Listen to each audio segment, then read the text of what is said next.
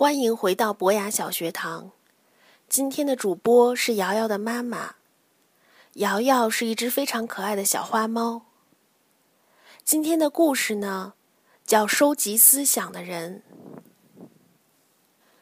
格兰特西每天早晨都会路过我的房前，那时候房子四周还非常安静。他背着一个鼓鼓囊囊的大背包，走得十分缓慢。好像从来都不会着急似的。格兰特西先生是一位老人，老人们看起来都是这样，似乎口袋里装着永远也用不完的时间。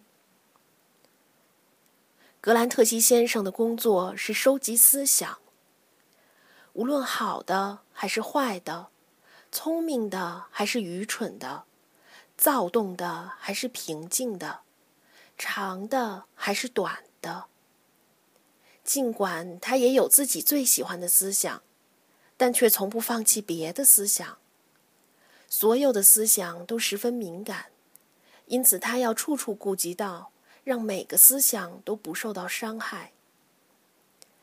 他在城市中一边徘徊，一边倾听着。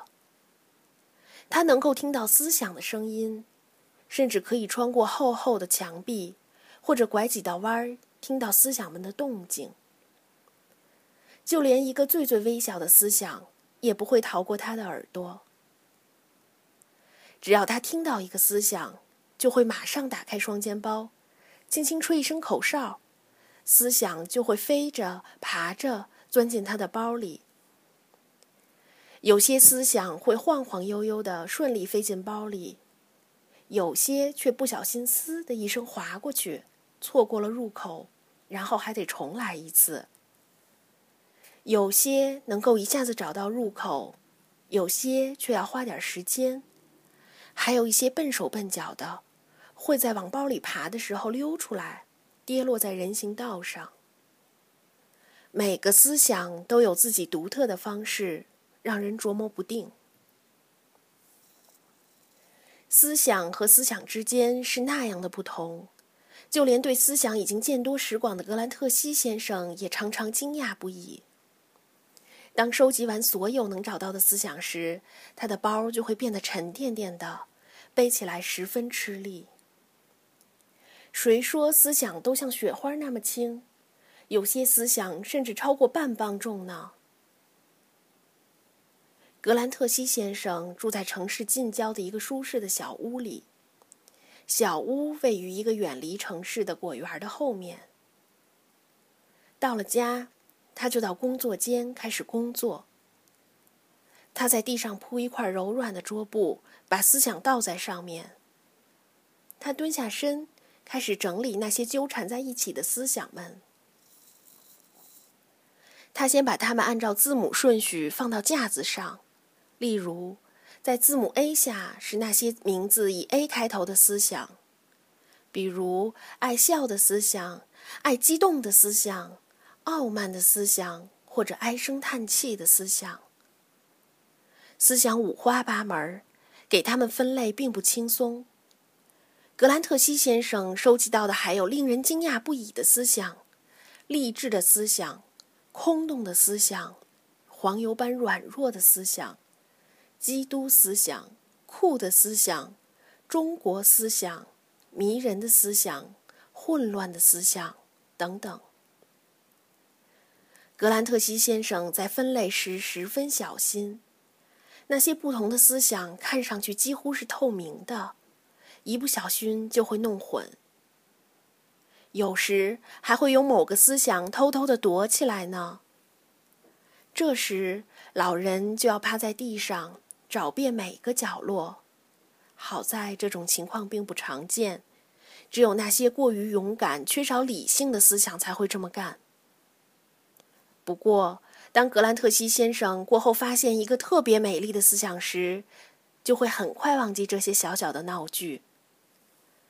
分类完后，他就让思想们在架子上安静的休息、放松，慢慢的入睡。这个过程大概需要两个小时。然后，格兰特西先生把它们取下来，小心翼翼地装到一个筐子里，搬到外面去。在外面有一个很大、很干净、爬得十分平整的苗圃。格兰特西先生把思想从筐里一个接一个的拿出来，小心翼翼地栽到泥土里。到了冬天，他会把花园后半部罩上，做成一个暖棚。干完活，格兰特西先生洗干净手，就去入睡了。天刚蒙蒙亮。闹钟就叮叮当当的响起来，格兰特西先生披上睡袍，穿上鞋，啪嗒啪嗒的走到窗前。在窗外，那些洒满露珠的苗圃上，一朵朵美妙奇异、艳丽多姿的鲜花盛开着，在粉红色的晨曦里晶莹闪烁。它们五彩缤纷，淡蓝、深红、金黄、乳白。有的伸展着娇嫩的花瓣，有的则含苞欲放；有的花茎光滑细嫩，有的则粗糙坚韧。所有的鲜花都散发着一种奇妙的芳香。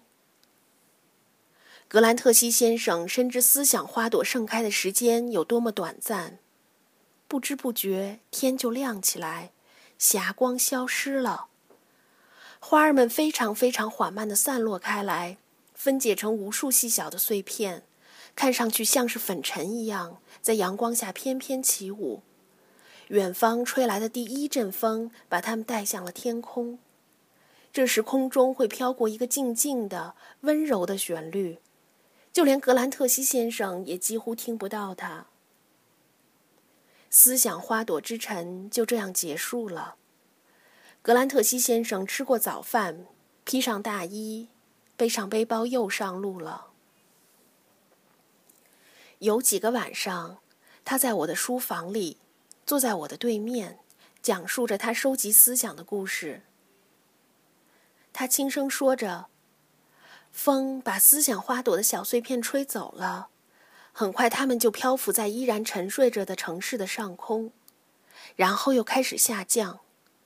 碎片太小了。”可以轻而易举地钻进每个家庭里去，他们会通过开通过开着的窗户、门锁的孔，甚至从墙缝钻进房间里去。那时人们还都躺在床上熟睡着，思想的碎片漂浮着，飘向正在睡着的人们，落在他们的脑门上，并在那里长出新的思想来。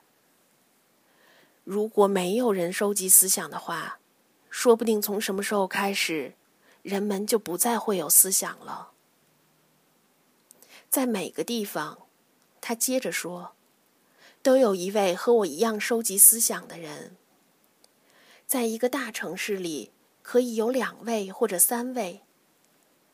几乎没有人注意到我们，因为我们工作时非常谨慎，不让大家察觉。我们大多有很奇特的名字。这是一种掩护。有谁会想到一个叫格兰特西的人会是个思想收集者呢？说到这儿，他无声的笑起来。当他拖着鞋啪嗒啪嗒又走进茫茫的夜色中时，我在房间里似乎也闻到了一点点思想花朵的芳香。这时我感到非常的轻松，没有任何意念的入睡了。小朋友们，故事到这里就结束了。这个故事有点特别，你们听懂了吗？